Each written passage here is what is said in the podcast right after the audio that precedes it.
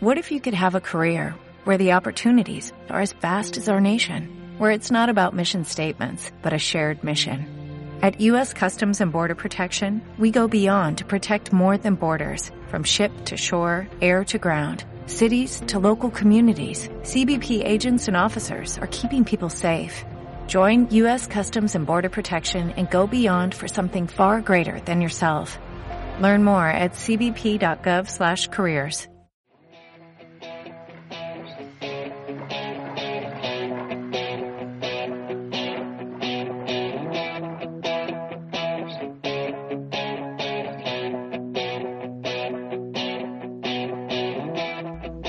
a todos? Mi nombre es Juan Arturo Pérez. Hoy es martes 19 de febrero y les doy la bienvenida al episodio número 2 de Patriots Cover 1, el podcast de los New England Patriots, transmitido desde Guadalajara, México.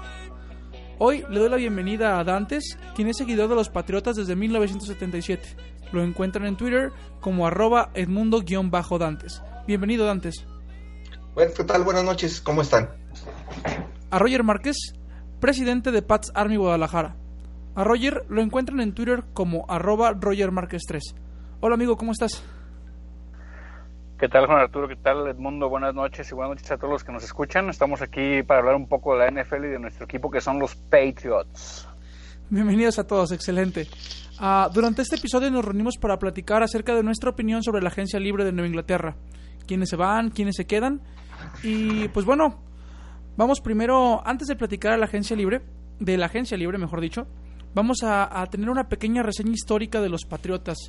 Creo que es importante que vayamos conociendo poco a poco a nuestro equipo, la historia de dónde viene, cómo se formó el equipo, quiénes eran sus coaches, quiénes eran los jugadores emblemáticos durante las décadas desde su formación hasta 1976. Y para hacer y dar esta información, nadie mejor que Dantes. Dantes, adelante. ¿Qué tal? Buenas noches. Sí, Juan Arturo, es muy importante que conozcamos un poco más de nuestro equipo. Sobre todo porque mucha de la afición en México nos trata de que somos muy villamelones, de que realmente este equipo ha crecido, ha crecido en, en, en gente, en seguidores y, por gracias al éxito tenido de los últimos 10, 10, 12 años, incluso de 10, 12 años, ni siquiera hablamos de desde el año 2000 y que el estigma es que cuando los gentes que estén en este momento en el equipo, tanto dirigiéndolo como manejándolo a nivel de jugadores, se vayan, pues puede suceder un fenómeno de, de reversión de esta, de esta, tendencia. Entonces vamos platicando un poquito que este equipo, antes de, de, estos años que hemos vivido, que nunca más los vamos a volver a vivir y yo dudo que se repitan, revisando los números que se han dado últimamente, el equipo tuvo otra historia por ahí, se, eh, eh, revisándolo un poco, hubo intentos que en la ciudad de Boston, en el estado de Massachusetts, se fundaran equipos que jugaran ahí desde los años 30 que, que nace la NFL. Hubo varios intentos. El equipo ya bien establecido, propio de la ciudad, se funda en el año de 1959 y se le conoce como los Boston Patriots, fundado por el señor Billy Sullivan, que fue el primer propietario del equipo, que, que fue el que creó y mandó diseñar estos logos, el, el famoso eh, Pat Patriot, el, el, jugador sentado centrando la bola. Aunque, aunque el primer diseño no fue ese, fue un, un sombrero de tres picos que solamente duró una temporada. El equipo eh, tuvo un inicio como toda la liga con altas y bajas eh, y tuvo su primera aparición de playoff en el año de 1963 en el cual llega a los juegos de, de, playoff, le gana a los Bills de Buffalo en el juego divisional, y luego en el final de la conferencia de la, en aquel tiempo de la Liga Americana, todavía no existía la NFL como la conocemos ahora, eran, eran dos ligas completamente separadas, pierde con los San Diego Chargers de una manera abrumadora por 51 a 10. Esto es en enero de 1964. El, en esta década de los 60 eh, culmina con una cosa muy interesante, muy importante para lo que es el fútbol americano en los Estados Unidos, que es la fusión de las ligas. En el año del 60 se establece lo que era la Liga Americana, la AFL, con ocho equipos, y existía ya la tradicional NFL que conocemos, que tenía otra gran cantidad de equipos. En el año del 60 los dueños de, de ambas ligas, coordinados por el entonces... Eh, eh, ¿cómo se llama? El comisionado de la liga, acuerdan hacer una reestructuración de, eh, una reestructuración de divisiones y que implica la fusión de ambas ligas en una sola liga, como tal como la conocemos hoy. Se funda la, la NFL con dos conferencias. Se redistribuyen algunos equipos, por ejemplo, Cleveland y Pittsburgh y Baltimore jugaban en la entonces liga NFL, pasan a la conferencia americana como parte de la realineación. Todo esto y así empieza en 1970, ¿correcto. Dantes? Así es, en el año del 70. Se realinean las cosas. Para el caso de los Patriotas, del 60 y 60 que comienza hasta el 70, anduvieron de gitanos errantes jugando en diferentes estadios. Hasta que en ese año del 70, 71 se abre su estadio propio, que es el Schaefer Stadium, que nosotros llegamos a conocer quizás alguno de ellos. Fue el juego donde, el juego del Top Rule, que fue el último juego que se jugó ahí, que ganó Brady, su primer juego de divisional, allá el 19 de enero del 2002. Ese era el estadio Schaefer, que luego se llamó Estadio Sullivan en honor del dueño, y luego se llamó Estadio Foxborough cuando lo adquirió el señor Kraft eh, como propietario del equipo. El equipo de 63 a 73 realmente no trascendió, no era un equipo pues de media tabla hacia abajo, no compitiendo muy bien. En este año el 73 sucede algo interesante. Contratan a un nuevo entrenador, que es el señor Chuck Fairbanks, que venía de las ligas, eh, de de las ligas colegiales, con mucha fama. Y Chuck Fairbanks comienza a hacer un proceso de reestructuración. Discúlpeme, si me falta un punto interesante. Dos cosas interesantes. En el año 71, eh, los Patriotas se hacen famosos porque son acreedores de la primera selección global de la NFL, de la recién NFL, y toman a Jim Plunkett, un coreback que venía de Stanford, eh, como primera selección global. En el mismo año 71 también son vistos eh, muy famosos porque les toca inaugurar el Texas Stadium contra los Vaqueros de Dallas. Dallas también estrenaba este estadio y le tocó que los Patriotas lo fueran el, jugada, el juego inaugural fuera con los Patriotas. Este Jim Plunkett fue muy famoso porque mm, más adelante, hablamos de 10, 12 años más, se hace campeón con los Raiders de Oakland. Raiders, sí, todavía de Oakland. Fue, el, tuvo un campeonato con Oakland y un campeonato ya con Los Ángeles. Sí, entonces, y aparte sirvió como moneda de cambio para conseguir muy buenas selecciones colegiales por su alto grado de draft. 73 les comento entonces, eh, el señor, eh, llega el señor um, Fairbanks y empieza a tomar una serie de decisiones muy interesantes, entre ellas la adición de jugadores muy importantes. En el año 73 adiciona él al que es el que hasta antes de Tom Brady era el jugador más importante de la franquicia, el guardia John Hanna. No sé si lo he oído mencionar, pero es, para mí es el segundo jugador en la historia de los Patriotas, un guardia extraordinario, guardia izquierdo, donde juega en este momento Tooney, pegadito al centro. Ese era John Hanna, número 73, número que se retiró, por supuesto, de la liga. En ese mismo draft, en la primera vuelta, coinciden a Sam Cunningham, que era un corredor muy poderoso, eh, tipo, como les diré? Que a quién se parece un corredor, un tipo corredor muy alto, muy fuerte, muy rápido, muy poderoso, muy potente. Eh, Cunningham duró cerca de eh, nueve años jugando con el equipo, Sam Cunningham.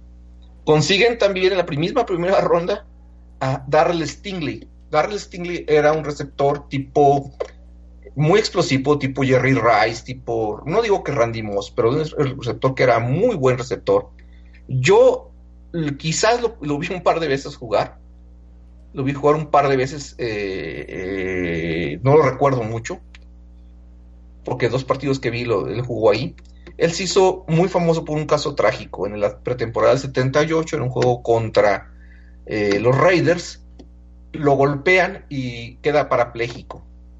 lo golpea Jake Tatum, que era un safety de los Reyes, una jugada que pues, se calificaba muy sucia. Hasta antes de, esa, ese año 78 se permitía que los profundos y los esquineros golpearan a los receptores. No había las cinco raíces, las cinco yardas, nada, por supuesto. era un golpeo en la parte de atrás de los receptores eh, libre o completamente. Entonces, Jayton. ¿Perdón? Sí, ¿tú creas conocimiento algo de algo de eso? Eh, no, les, les, les, quería comentar a nuestros oyentes, sobre todo a los que nos escuchan, a, a los que siguen la NFL de años recientes, que la NFL en los 70s, en los 80s era una liga totalmente diferente a la que conocen ahora. Eh, ahora a los jugadores se les protege mucho del contacto, se les protege mucho eh, de la violencia casco a casco, hay, hay toda una reglamentación de protección a los jugadores que no existía en los 70s. ¿Estoy en lo correcto, Nantes? Así es, sí, sí, sí. A raíz de, de, ese, incidente tan penoso con Starley Stingley, se modifica la regla del, del, golpeo. Y luego se vuelve a modificar más adelante en el 2003. Y eso lo comentaremos en las siguientes.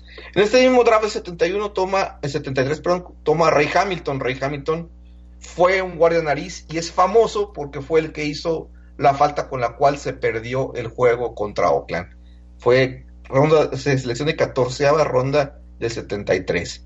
74 se toma a otro jugador insignia del equipo que es Steve Nelson, del número 57 era un apoyador externo, que también el número está retirado. Se toma Andy Johnson, que era un corredor muy potente, eh, tipo Burgett, más o menos de ese tipo como Burgett. Era eh, muy parecido como, como es Burgett ahora. Fuerte, se toma de ese tipo de corredores. Sí, era un cuate, era un, corredor blanco, no era, no era de color, era un corredor blanco, muy parecido a lo que, a lo que hace ahora Burgett, era Andy Johnson. toman también a Chuck Ramsey, que era el suplente de, de coreback y toman a otro, otro eh, em, apoyador que se llama Sam Hunt, que le decían el Buda, el número 50. 75. En 75 viene otro, no sé cómo lo hacían, pero consiguieron muy buenas elecciones. 75 toman a Ross Francis. Ross Francis es el predecesor de, de Ben Coates y Bronkowski. O sea, Nueva Inglaterra siempre ha tenido muy buenas alas cerradas. Ross Francis era un extraordinario ala cerrada. Eh, se fue luego a San Francisco, fue campeón con San Francisco y terminó su último año jugando con los Patriotas en el 88. Consiguen a Rod Show, que fue un apoyador, número 56. Y quién es interesante, eh, en la quinta ronda consiguen a Steve Grogan. Steve Grogan fue el coreback del año 75 al año del 90 que movió este equipo por completo. Y a quien tuvimos la oportunidad, perdón, ya quien tuvimos la oportunidad de conocer en, en, a las personas que pudimos asistir al partido de los Patriotas contra los Raiders aquí en México, eh, Steve Grogan junto con, mm, si no me equivoco, fue Kevin Folk, el corredor, estuvieron firmando autógrafos ahí en, la explanada de los, de los eventos de la NFL. Así es. Ya para terminar el comentario, porque lo que viene es interesante, en el año de 1976 los Estados Unidos celebran lo que es el bicentenario de su independencia, que fue en 1776. Y siendo los patriotas el equipo tradicional, porque representa, el ser patriota significa que eran los que habían iniciado, los, las, personas que iniciaron esta, esta revolución, así como que el equipo estaba marcado por el destino, tal como sucedió. Con lo cual vamos a dejarlo para la siguiente ocasión. Vamos a platicar un poquito de la época eh, del 76 y 70, de 76 al 78, que es la época del señor Fairbanks que realmente que debemos de agradecerle que haya construido un extraordinario equipo que debió haber sido campeón en los 70 Gracias, Juan Arturo. Seguimos. No, no, no. Muchas gracias a ti, Edmundo, por esta cápsula ah, informativa e histórica sobre los Patriotas de Nueva Inglaterra. Y esperamos ya la siguiente para seguirnos ilustrando con tu conocimiento. Muchas gracias antes.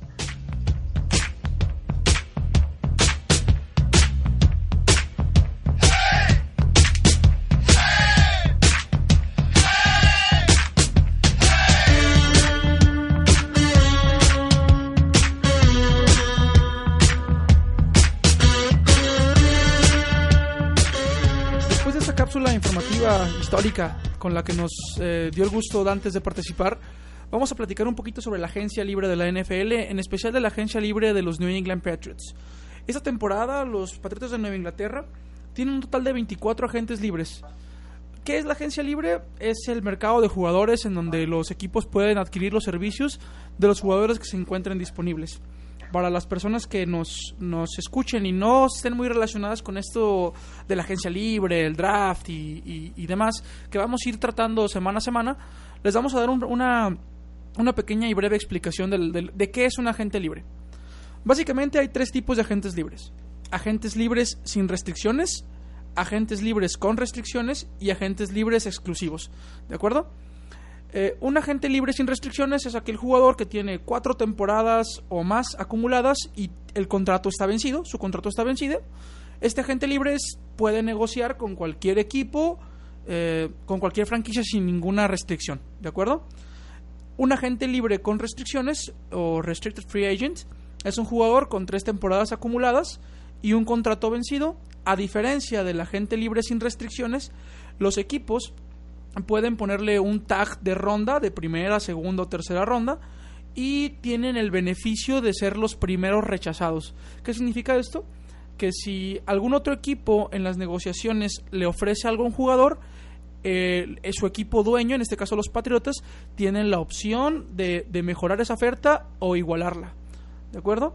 Y un agente libre con derechos exclusivos es un agente libre que, que el equipo le puede ofrecer el salario mínimo, eh, básicamente, digo, para no entrar en detalles muy técnicos, básicamente le ofrece el salario mínimo que está establecido en un, en una, en un tabulador y el jugador tiene que aceptarlo, ¿de acuerdo?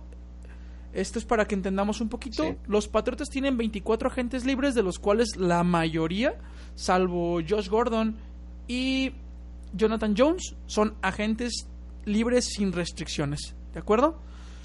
Así es. Este, Un comentario, Juan, Antonio, antes de continuar con esto, para que nos vayamos metiendo en por qué este juego, de repente vemos un equipo que está en primer lugar y luego el año siguiente está en el último y el último, año siguiente otro en segundo, primero está el último. Una cosa que buscó la liga es la paridad. Y la paridad la hizo básicamente con dos, dos, dos mecanismos. Un mecanismo es este, de la agencia libre ¿Por qué? Porque anteriormente en los grandes, las grandes eh, dinastías de, Green Bay, de Dallas, Miami, Steelers, no existía la agencia libre. Entonces un equipo, un jugador comenzaba su carrera con un equipo y la terminaba pues hasta que jugaba. Hubo un jugador de Minnesota que jugó 20 años eh, de liniero defensivo en el mismo equipo, ¿no? Entonces esto le daba que los equipos que tenían potencial económico podían permanecer estables durante muchísimo tiempo. La agencia libre comenzó en el año del 89, cuando algunos jugadores precisamente quisieron romper esto y la asociación de jugadores lo, permitió. Entonces se rompió la agencia libre y comenzaron. Uno de los primeros agentes libres eran un, jugador que decía el ministro de la defensa, eh, White, de, salió de Filadelfia a, Green Bay o de Green Bay a Filadelfia, no recuerdo cómo, estuvo esto. Él fue de los primeros agentes libres. Entonces ahora, ahora los equipos tienen que jugar con sus agentes libres para ir armando y manteniendo equipos. Y esto lo hacen junto con el tope salarial. Es decir, todo mundo debe de gastar o tener comprometido en el gasto de un equipo la misma cantidad de dinero y conservar sus equipos. Con lo cual los equipos siempre van a tener la misma paridad. O sea, no va a haber equipos tipo Real Madrid o Paris Saint Germain, como el soccer, que tienen la cartera abierta del mundo y pueden comprar lo que quieran, si no están regidos por este mecanismo. Esto junto... Perdón, eh, Dantes, explicando un poquito a los oyentes qué es el tope salarial. Digo, sabemos que hay, personas que, que, nos escuchan que son... Eh, que van iniciando este, eh, con el aficionado, perdón, van iniciando su afición a este deporte, a, los que les damos la completa bienvenida. a diferencia de otros deportes, en la NFL los equipos tienen un presupuesto que pueden invertir en jugadores también conocido como tope salarial, ¿de acuerdo? Los equipos no pueden gastar, pueden gastar menos de su tope salarial, pero no pueden gastar más, ¿de acuerdo? ellos tendrán que decidir cómo lo reparten, entre qué jugadores lo reparten, pero no pueden exceder este tope salarial. Ese tope salarial o esta cantidad de dinero va aumentando año con año y esta temporada 2019 ronda los 192 millones de dólares aproximadamente. Así es, así es. Ese mecanismo del, tope salarial junto con el sistema de agentes libres, más el draft, que es la selección de los jugadores que salen del colegial de manera equitativa, con el cual escogen primero los equipos con más malos resultados, permitieron que los equipos pudieran ser más competitivos. Anteriormente la agencia libre sí, los equipos se construían a base de draft, o sea, a base de selecciones colegiales y tardabas tres o cuatro años en armar un equipo. Sí lo armabas, pero te costaba más trabajo en hacerlo. Mucho, mucho más, más, tiempo, claro. Incluso vemos, vemos equipos que, que aprovechan esta, estas ventanas que permite ahora el jugar con estas selecciones del draft y, y a la agencia libre Es decir, puedes tener, si aciertas en tu draft, tienes a jugadores que tienen mucho talento, a los cuales le pagas un salario muy bajo y abres una ventana de, de, posibilidades de juego, contratando jugadores con experiencia en la agencia libre y reforzando el talento de tu roster, ¿no?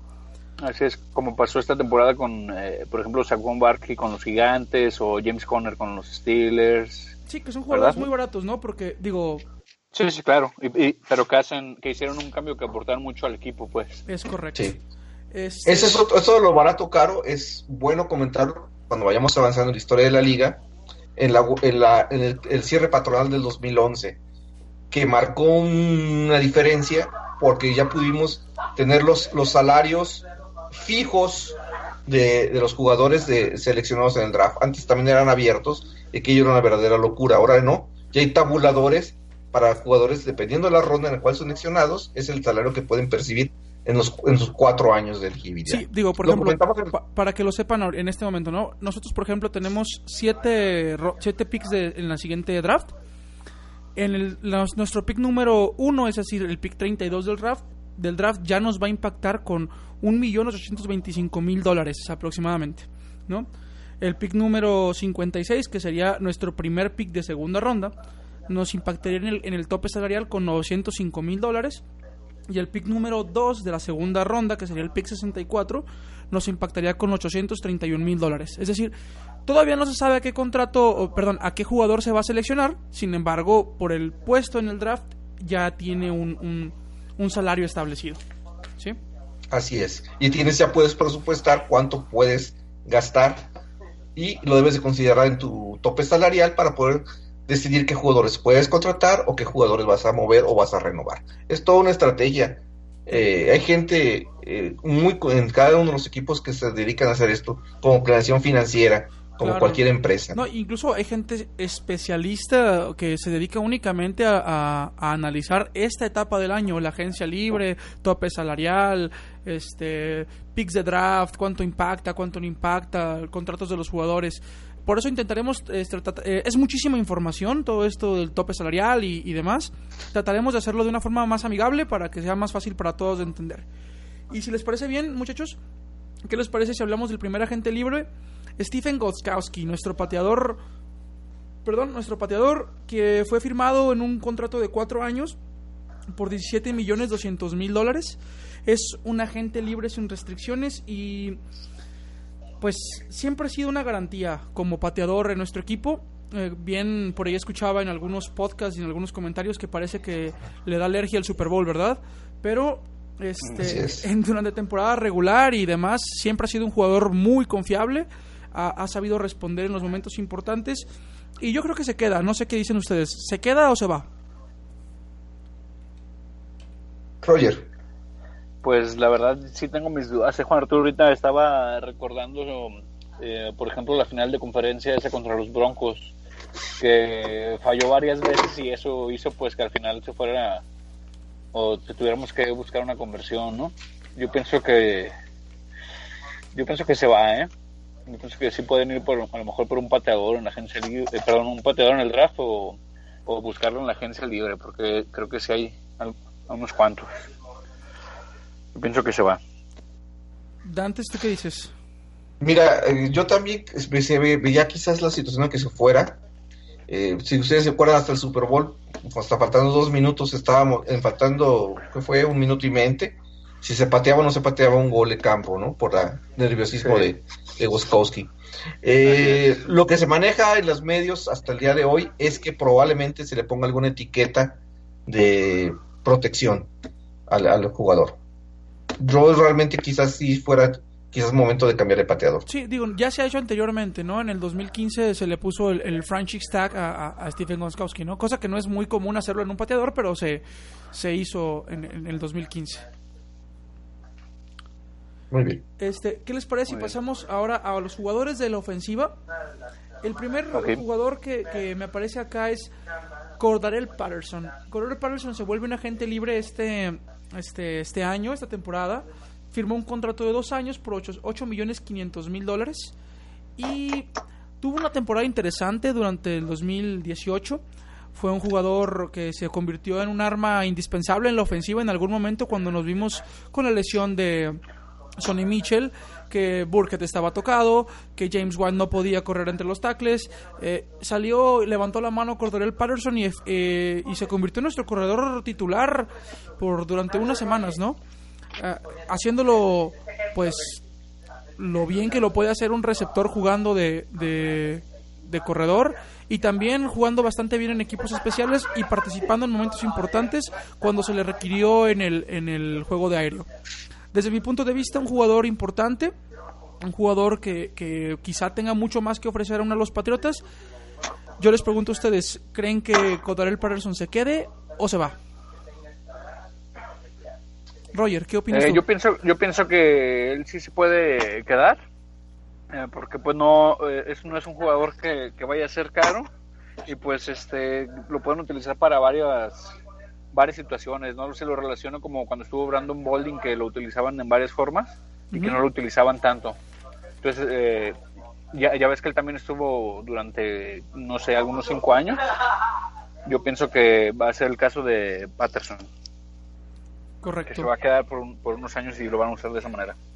Roger dice que se queda. ¿Y tú dices, Dantes? Yo creo también que se, creo que también se queda. También lo que yo he escuchado es que probablemente se haga un buen ajuste financiero y se quede. Es un jugador, muy versátil y que nos ayudó mucho cuando, cuando más problemas se tuvieron.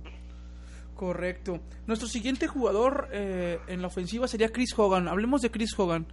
Este jugador que en el, en el Super Bowl 51 contra los Atlanta Falcons se vio también, ¿no? Apoyando en algunas jugadas y, y hemos visto destellos de Chris Hogan. Sin embargo, esta temporada, la 2018, yo lo vi bastante apagado. Fue una temporada bastante triste para él. Tiene un contrato que firmó de 3 años por 12 millones de dólares y se vuelve un agente libre sin restricciones para esta temporada. Yo personalmente creo que Hogan se va del equipo ¿Ustedes qué dicen? Sí, definitivamente yo pienso que Chris Hogan se va del equipo porque pues es un receptor ya eh, un poco más viejo y pues es, es, totalmente sustituible con algún otro corredor que puedan draftear o un agente libre, ¿no? Porque, y de hecho yo pienso que Chris Hogan uh -huh. pues va a querer un contrato más alto como tipo Daniel Mendola, ¿no? Sí. Por lo que ellos piensan o creen que han hecho por el equipo, pues están en todo su derecho también. Claro, claro. Chris Hogan llega a esta temporada con 30 años y 6 años este, en la liga. Un drafted, ¿sí? Y... ¿Tú qué dices, Dantes? No, yo creo que se va. Definitivamente se va. No, no... No pudo con el paquete de abrir espacios y sus uh, movimientos para abrir, eh, quitarse las coberturas no fueron los adecuados en ese momento. Entonces se va, definitivamente. Correcto. Nuestro siguiente eh, jugador de la ofensiva, hablaríamos de Trent Brown, el tackle, tackle izquierdo de los, de los Patriotas, seleccionado en séptima ronda en, en, en el 2015, con un salario de 4 años y 2.335.000 dólares. Eh, chicos, a mí me gustó mucho el trabajo de Trent Brown esta temporada creo que en los, en los 49 no había demostrado el nivel que mostró acá. Es un tipo que se le ve con todas las cualidades físicas para ser un, un, un tackle izquierdo pilar en su posición, es decir, de los, de los quizás hasta de los mejores de la liga. No en este momento, pero creo que podría hacerlo con el coacheo de Dante Scarnecchia. Scarnecchia, perdón. Eh, a mí me gustaría mucho que se quedara, pero soy consciente que tenemos por ahí un draft, un pick del draft de la temporada pasada invertido en esta posición. ¿Tú qué dices, Roger? Y mira, la verdad yo pienso que ahí va a ser un volado. A lo mejor van a, sí le van a hacer alguna oferta, pero el que se vaya o que se quede va a depender también de, de que de los otros equipos pues que puedan ofrecer o que, o que lo vean como una posible arma para su equipo, ¿no? Yo pienso que es como un volado ese. Muy bien, No sé qué opina Edmundo. Sí, yo creo que sí, lo mismo. Mira, aquí se combina con. Hay dos jugadores clave: uno la defensiva, que está en Brown, es este eh, Brown, el otro es Trey Flowers a la defensiva. Eh, los dos, si se quedaran, serían 33, 34 millones de dólares, o sea, todo el dinero disponible. puedes jugar a uno solo, a uno solo, o Trey Flowers o Trey Brown. Yo creo que si se va a hacer una oferta, dudo que se vaya. Lo que sí es si el jugador valora que pudo crecer su nivel fue gracias al trabajo del equipo que vivió aquí. Porque en San Francisco sí era bueno, pero no tenía esa potencialidad. Entonces, eh, él dice que en lo particular le gustaría quedarse, pero pues el dinero llama y la posición de tackle izquierdo es de las mejores pagadas que hay. Entonces, probablemente se vaya. O, como les digo, aquí hay que jugar con Trey Flowers o Trent, Brown a ver con cuál de los dos te puedes quedar. Uno de los dos. ¿Y qué les parece si hablamos directamente ya de Trey Flowers, hablando de los jugadores a la defensa? Este jugador que dio una excelente temporada. A mí es uno de los jugadores que más me gusta de la defensiva de los Patriotas. Firmó un contrato de cuatro años por 280, 2 millones 838 mil dólares.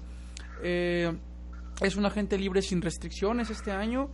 Y es un jugador que me encantaría que se quedara en el equipo. Su papel creo que fue muy importante. Y no sé qué opinan ustedes, muchachos. Yo pienso que, aparte de que sí me gustaría que se quede, yo pienso que él sí definitivamente se queda eh, porque pues a, lo largo de, los últimos tres años he leído que hizo 21 capturas para el equipo. Si bien no es números como Aaron Donald, pero pues está ahí y ayuda al equipo, ¿no?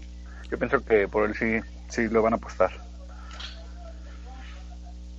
¿Tú qué opinas, Edmundo? Sí, yo creo que sí, Roger. Yo creo que sí se, se, le van a apostarle. Le van a poner dinero a, a Trey Flowers tienen que ver una serie de movimientos que luego quizás platicaremos, que tienen que reestructurar algunos contratos para poder abrir espacio, para poder, para, poder ofrecer y quedarse con él. El Trey Flowers no es del tipo Aaron Donald, es un jugador que corre por dentro, que es muy versátil, muy joven, 25 años, entonces puede ser una muy buena adición. Sí, eh, va a ser nada más eh, importante que tanto se valore, se, valor, se revaloró el jugador. Eh, ahorita tiene un contrato bastante económico y accesible, pero después de ser campeón del Super Bowl, normalmente ese tipo de jugadores van y buscan el dinero, ¿no? Y, no, los, no se les culpa, eso es un negocio a final de cuentas. Entonces, por talento y por lo que ha realizado en el equipo, me encantaría que se quedara. Sin embargo, va a depender de sus de lo que él esté buscando en este momento.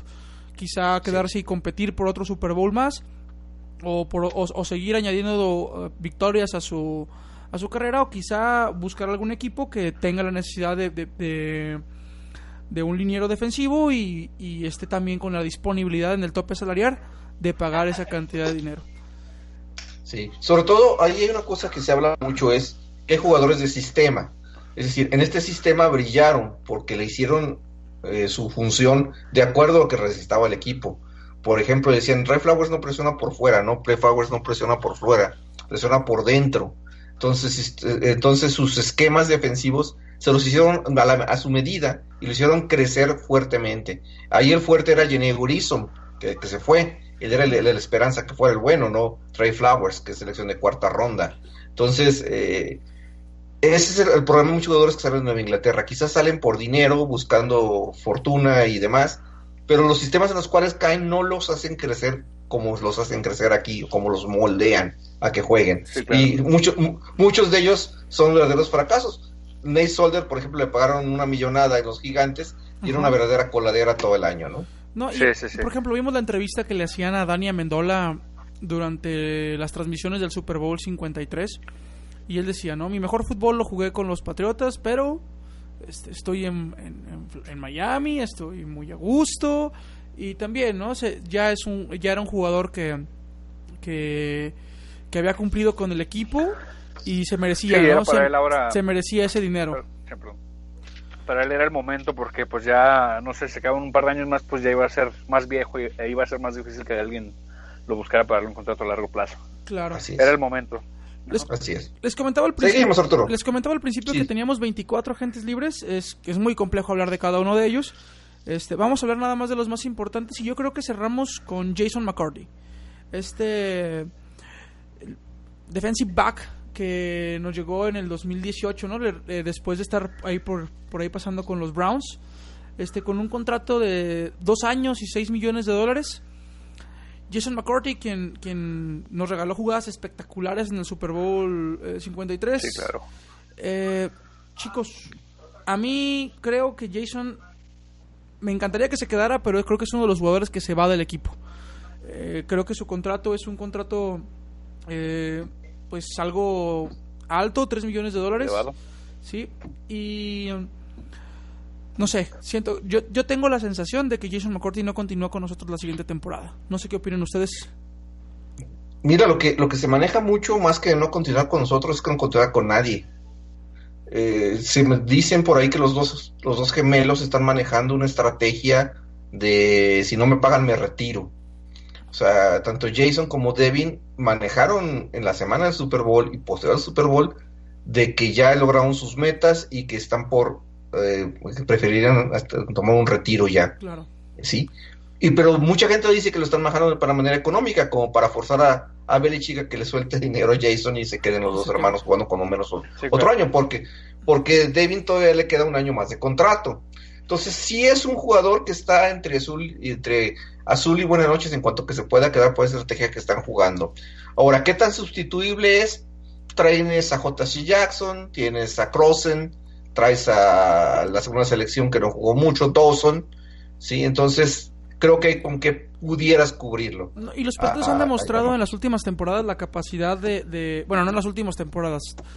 Bill Belichick siempre se ha caracterizado por, por poder poner a quien sea que haga el trabajo, ¿verdad? Y Así es.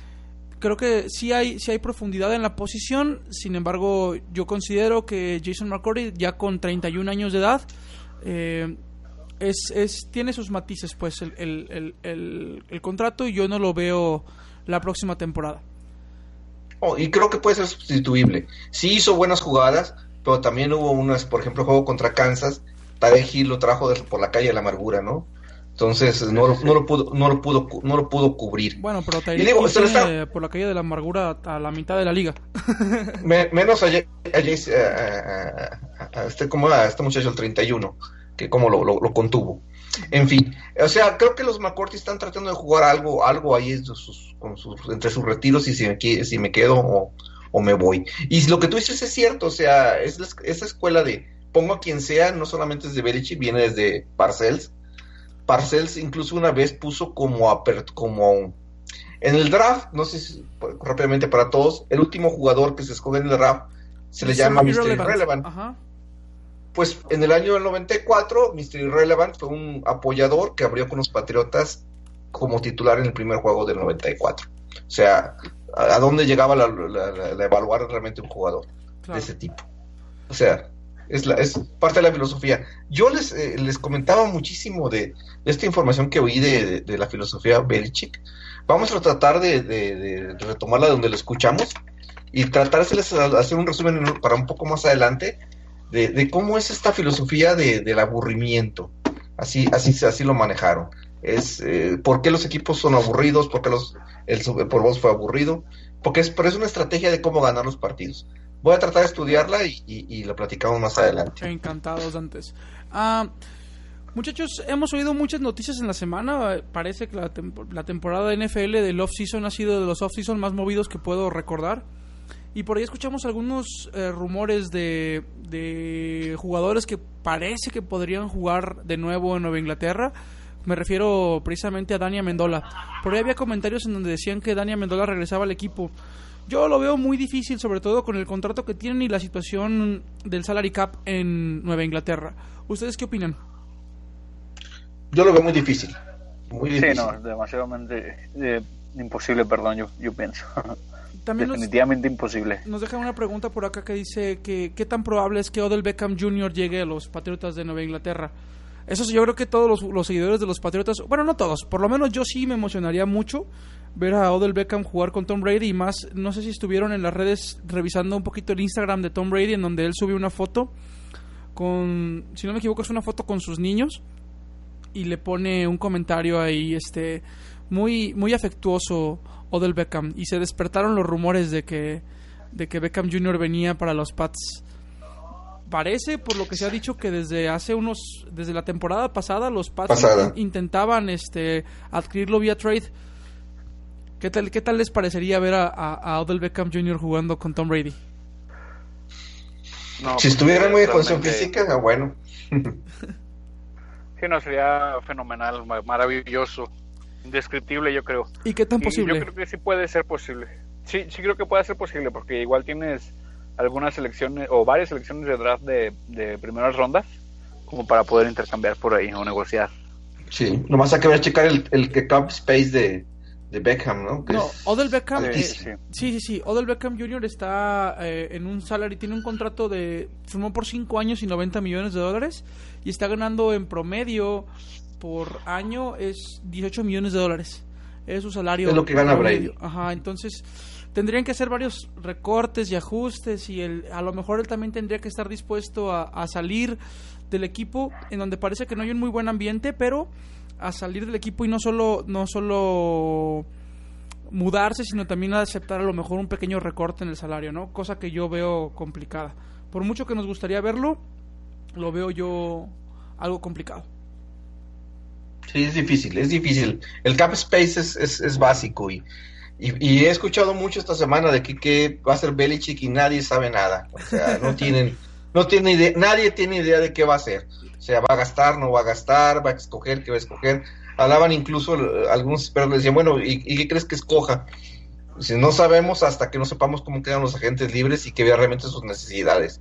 Más aparte la política que tiene de que siempre escoge al mejor jugador disponible, no necesariamente el más que el que más necesites. Entonces, eh, va a estar muy interesante. Yo les recomiendo que estemos eh, al pendiente de aquí al 13 de marzo la agencia libre comienza el 13 de marzo a las 3 de la tarde, aunque dos días antes, lo que es el 12 y el 11, ya se permite hacer negociaciones. Hoy hablaban también de que muchas negociaciones, el 10-20% de las negociaciones ya se saben un par de días antes, y ese 13 de marzo pues es más, más bien más trivial, ¿no? Para cerrar algunas cosas. Entonces, de aquí al 13 de marzo hay que estar muy atentos a las redes, a nosotros mismos, a nuestras comunicaciones que estamos poniendo, para que veamos que, cómo se va armando este, este rompecabezas. Claro, que iremos eh, poco a poco mañana, eh, perdón, poco a poco resolviendo eh, semana a semana durante los programas y platicando de los agentes libres que vayan saliendo disponibles, los rumores, cortes, modificaciones de contratos, etcétera, etcétera. Que es de lo que se trata el off-season, ¿verdad? Así es. Así es. ¿Algo que les gustaría agregar antes de terminar el tema de los agentes libres?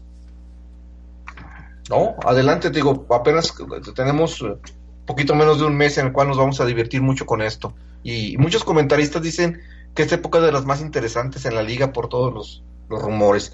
Lo que sí, los, los medios oficiales son muy enfadosos. Por ejemplo, la NFL Network te repiten lo mismo 50 veces de aquí al día del draft. o sea, con una sola vez que los veas ya, ya sabes, ya sabes de qué va a tratar toda la semana, ¿verdad? Este, sí, Muchachos, hay preguntas y respuestas que nos dejaron eh, en los mensajes. Y nos pregunta Ulises, dice, a quien mandamos un saludo, dice, ¿quién cree que va a ser el sucesor de Tom Brady? ¿Hoyer? ¿Danny Edling? ¿Cuánto tiempo creen que siga jugando? Pues yo pienso que ninguno de, los que puso, ni Brian Hoyer ni Edling, yo pienso que a lo mejor eh, Brady juega un, par de temporadas o a lo mejor unas tres más y van a buscar a alguien, en, no, si, si no es en este draft, en el siguiente pero no creo que sea ninguno de ellos. De acuerdo. Sí, ah, yo me sumo a esa opinión. Creo que, no creo que sea Danny Edling. No creo que definitivamente no es Brian Hoyer. Eh, yo creo que Tom Brady juega un par de temporadas más como mínimo, es decir, esta y una más. Y creo que si no tomamos en, en este draft, a lo mejor en una ronda 3 o 4 un quarterback, definitivamente la temporada siguiente veremos quién será el, sucesor de Tom Brady vía draft. No creo que no creo que, se defina antes de eso. Y para aquellos que tienen la duda de cuánto tiempo más podrá jugar Tom Brady, él dice que hasta los 45 y por ahí lo platicaba. Super Bowl. Ajá, yo, yo lo platicaba con, con en DK250 la semana pasada, creo sobre los 45 años y el, el, TV12 Method, que es como la legitimidad de este duración de Tom Brady jugando fútbol americano. Yo creo que si las condiciones lo permitan, no permiten, perdón, no debería sorprendernos ver a Tom Brady jugando hasta los 45, ¿eh? Sí, claro. Es totalmente posible. Con Brady todo es posible. Muchachos, eh, ¿algo más que agregar el día de hoy al podcast? No, muchísimas gracias que haya más preguntas y ojalá que se, que se, se tengan más para retroalimentar a los que tan amablemente nos escuchan y sobre todo que nos den también sus comentarios y sus aportaciones a, a, esta, a este medio de comunicación. Sí, claro. Y agradecer pues a los que nos escuchan y pues a ustedes por su tiempo. Dantes, yo te agradezco a ti por tu participación el día de hoy. Roger también, muchas gracias por estar acá, estar acá con nosotros. Este, gracias y sobre a ti. todo, les agradecemos a todos ustedes que nos están escuchando. Eh, es muy probable que la próxima semana eh, cambiemos el formato de podcast de semanal a quincenal en, durante este periodo de off-season. Pero les estaremos informando por nuestras redes sociales. Les enviamos un saludo a todos. Síganos por favor en Twitter como Patriots Cover 1. Búsquenos en Evox como Patriots Cover 1 y en iTunes también como Patriots Cover 1. Les enviamos un saludo a todos y hasta pronto. Gracias. Buenas noches.